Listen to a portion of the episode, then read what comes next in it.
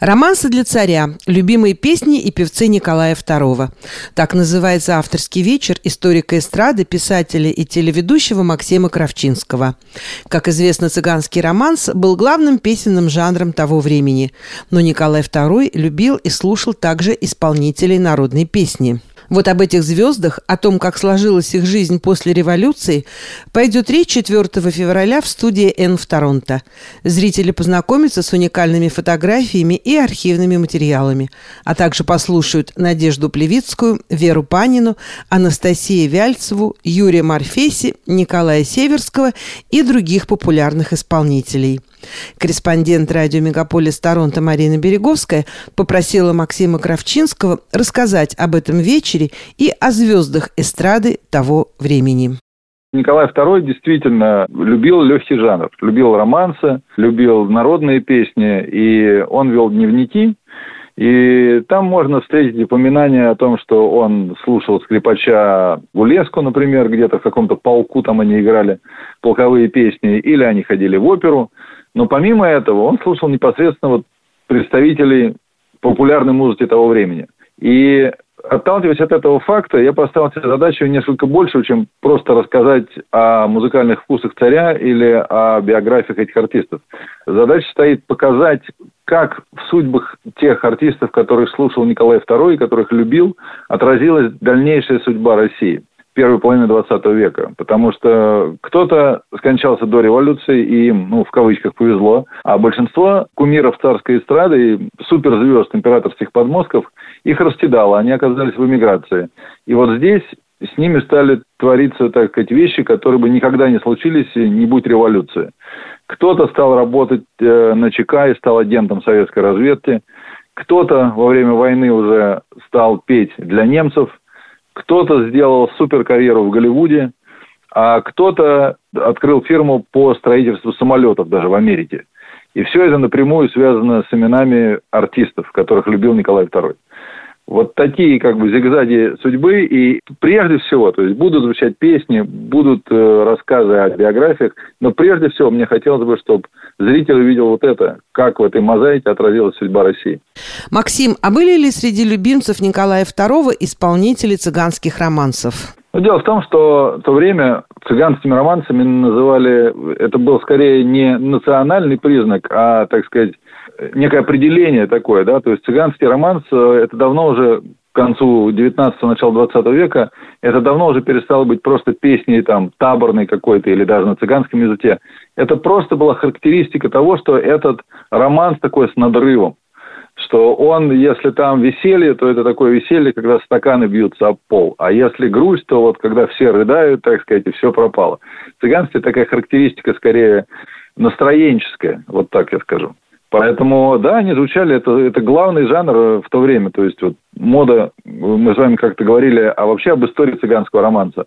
Вот как мода на него в Российскую империю пришла в конце XVIII века, она трансформировалась, но он продолжал звучать на всем протяжении 19 столетия и, и в начале 20-го тоже. То есть в то время уже появились такие очень яркие звезды, которые вспыхнули прежде всего благодаря развитию технологий. Граммофоны появились, пластинки, и их песни подхватила уже вся Россия.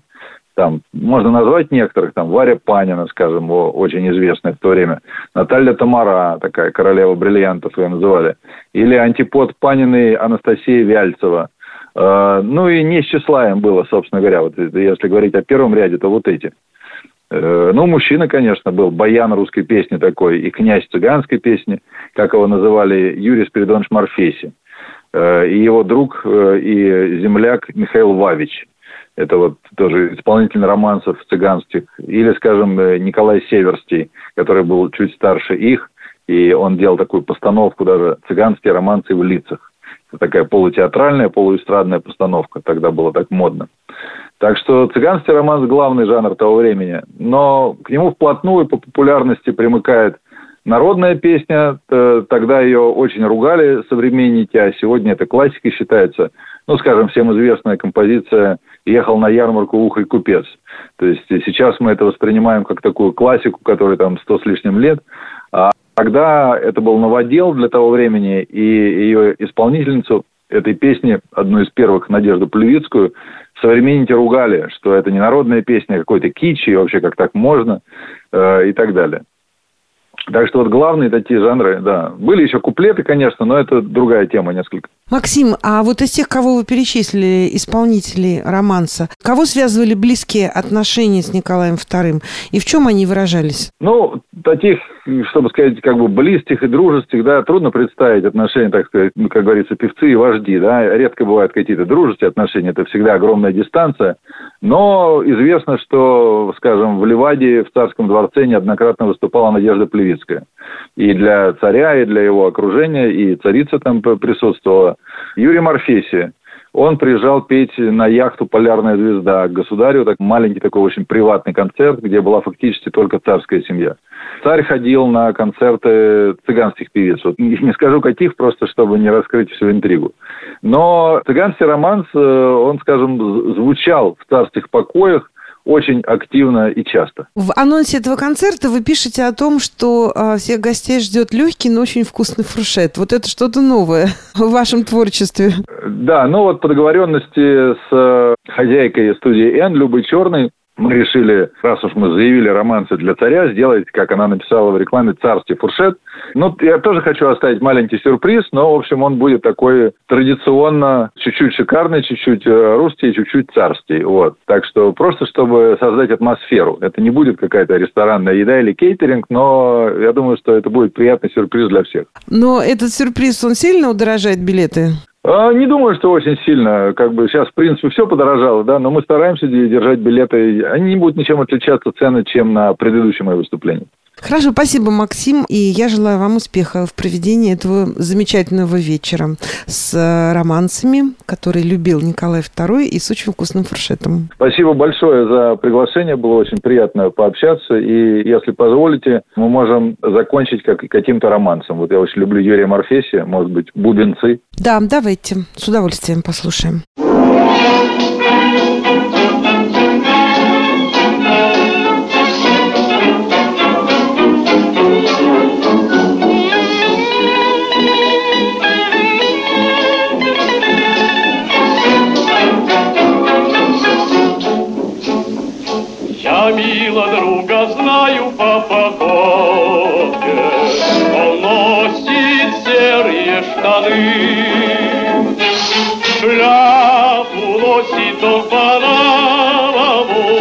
Ботиночки он носит на рыбак.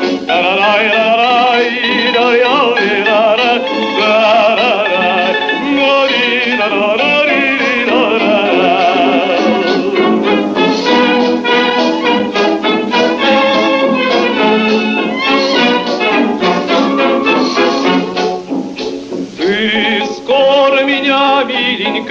Boo!